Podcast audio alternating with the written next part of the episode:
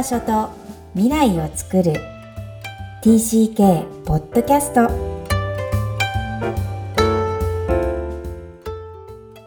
皆さん TCK ポッドキャストへようこそナビゲーターのマイコですみきこさんよろしくお願いしますこんにちは。ダジャーハオ。Hi everyone. クロスのミッコです。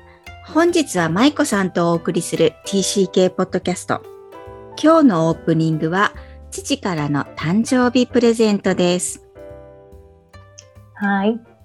私えっ、と先月11月が誕生日だったんですね。おめでとはい。ありがとうございます。でその少し前に父があのメールでメッセージをくれていて。えっ、と、あで、そもそも父はなんか結構あの毎週毎週メールをくれてるんですけど、それは主に私のあの子供たち、まあ父にとってもの孫にいつもあの、E メールで手紙を添付して送ってきてくれてるんですね。う。うんあの、まあ日本語忘れないようにっていう意味があると思うんですけど。で、まあその子供たちへの手紙にくっつけて、まあ本文に私へのメッセージを書いてくれてたんですけど、はい。で、そこで、あの、まあ、日々、まあ、毎日忙しくて、こう自分のことをまあいたわる時間とか、そういうのもあんまりないと思うので、うん。まあちょっとお金をあの銀行に振り込みましたと。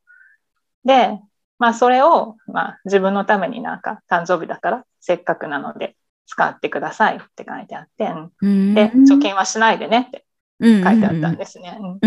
で、まあ、あのまあ、すごいなんかその気持ちが嬉しくて、うんうん。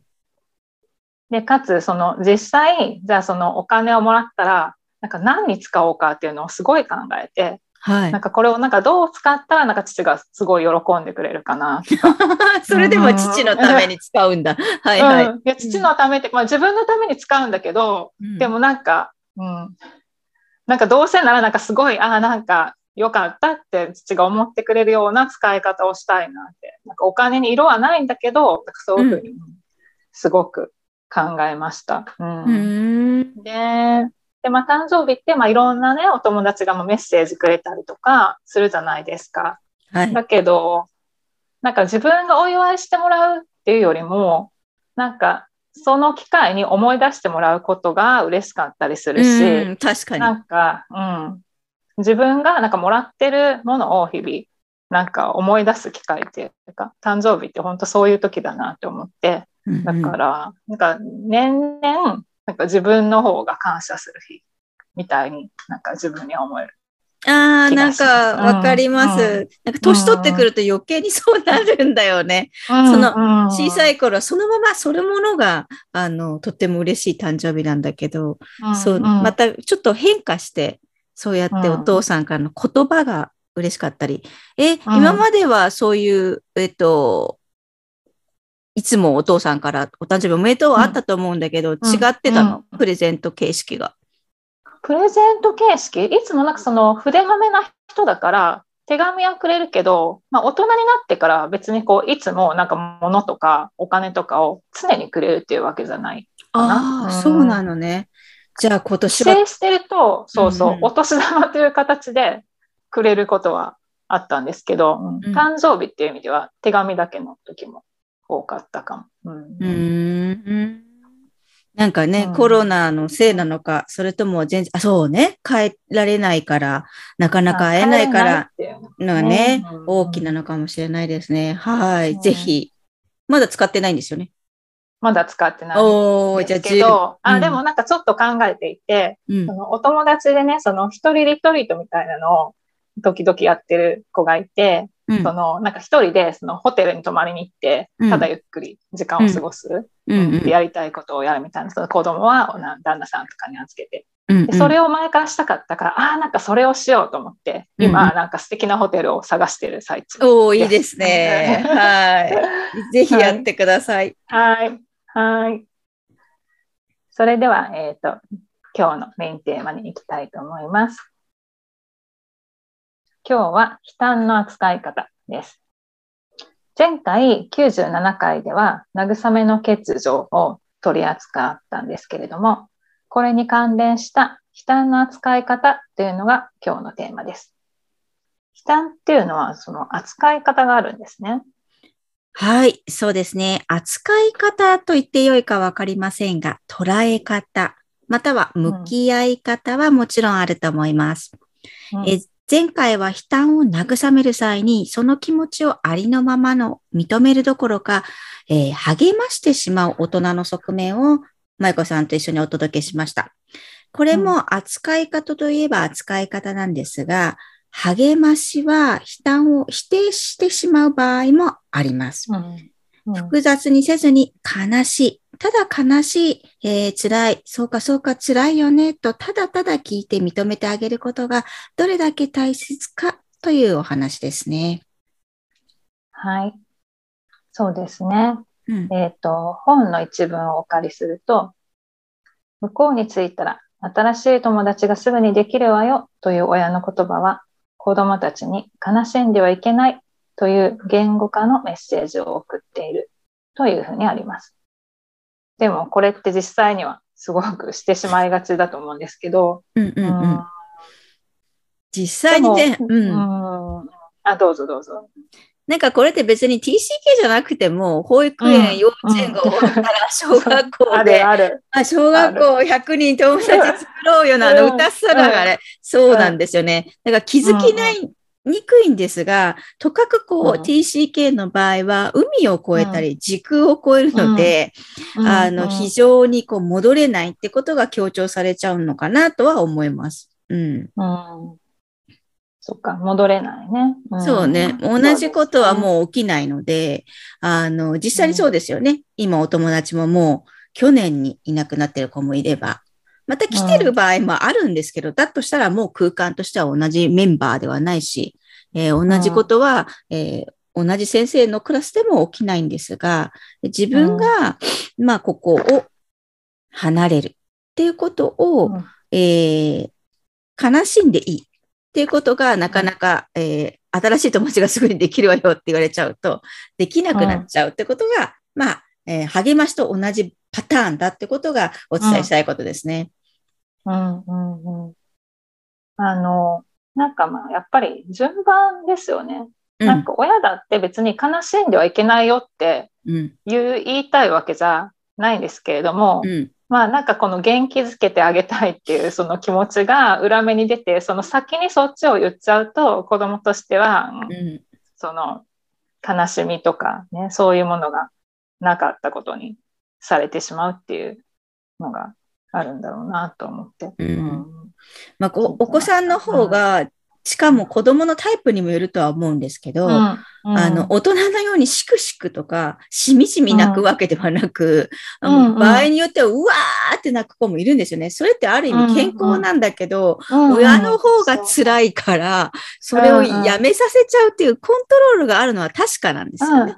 いや、でそれそれは思います。うんうん。でそれをしないでって、わーって泣けるのをそのまま、あの、めでるというか、あの、評価できる大人っていうのはもちろん、その感情に、あの、ちゃんとフォーカスしてる大人なので、まあ自分の精神状態がないとそれって扱えないんだけど、えー頑張ってほしいなっていうところなんですよね。うんそういう意味ではやっぱりその大人の側がその感情に対するやっぱリテラシーを持ってないとそれできないですよね。そうなんです。やっぱ認めてない人がいっぱいいるからその自分が悲しくてうんそれを出していいっていうふうに、うんまあ、私たちされてきていない人の方が多いじゃないですか。うん、そこがあるい、はね、そのご家族がすごく温かくて、お母さんとかがもう泣いてもいいよ、怒ってもいいよ、全部出していいよっていうふうにおおらかに育てられてればそうじゃないけども、そうじゃない人も多いと思うので、うん。そこをうん TCK のこの生い立ちであればあるほど、あの、取り入れてほしい。そんな完璧なんてないので、えっと、うん。うん自分が育った時よりも大いに悲しみっていうのを表現して、えーまた受け止めてほしいなっていうのが、本当にこのね、もう本を見ながらも、また、うん。このインタビューをしているんですけど、そうんの、ホームインタビューを聞きながらもやっぱり思いますね。うん。いや、そこでこう、寄り添えさせてもらった人と、うん、なかったことにとは思っていないけども、やっぱりこう、うんスルーされた人とは、大きくまあ、うん、の、後々の自分の人生が違ってくるなっていうのは私は含めて思いますね。ううん。ん。まあ難しいんですけどね、何がどうえー作用してるかなんて一概には断定できないので、ただただうんでも悲しみを述べていいっていうのは絶対大きなプラスなので、あの、引っ越しの最中にもな一緒に泣きながらパッケージするとか、それもありだよね。うん。うんうん。うんうんそう、一緒に泣きながらとかいいかもしれないですね。うんだからそのお母さんが感情を見せることで、うん子供が出していいんだっていうのが分かると思うので、まあ、お父さんでもね、いいんですけど。うんその通りなんですよね。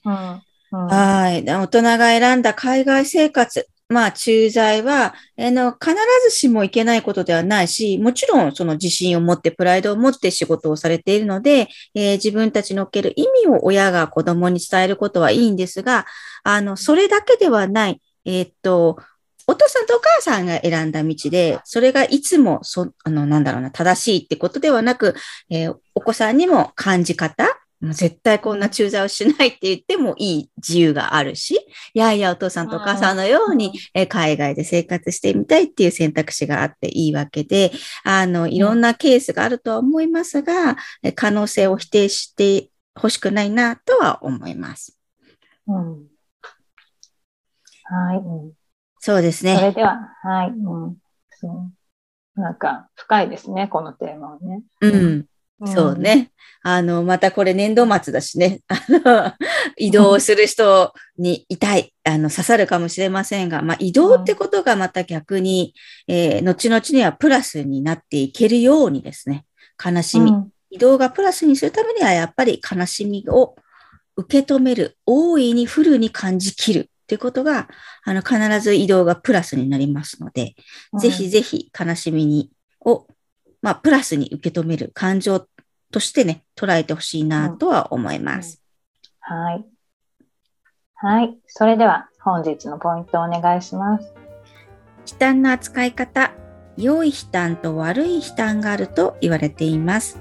その違いは TCK の子供たちが失ったものへの寂しさを声に出して言うことができるか否かという点です。その現実を操作、コントロールすることもなく、ただただ大人が親が一緒に感じきってあげること、これ以外にありません。えーこれが TCK 体験ににもなるんですね。それを経て TCK たちがさらにパワーを出せる。えーこれを知ったら親である皆さん、大人である皆さんにも悲しみに浸る勇気が湧いてくるのではないでしょうか。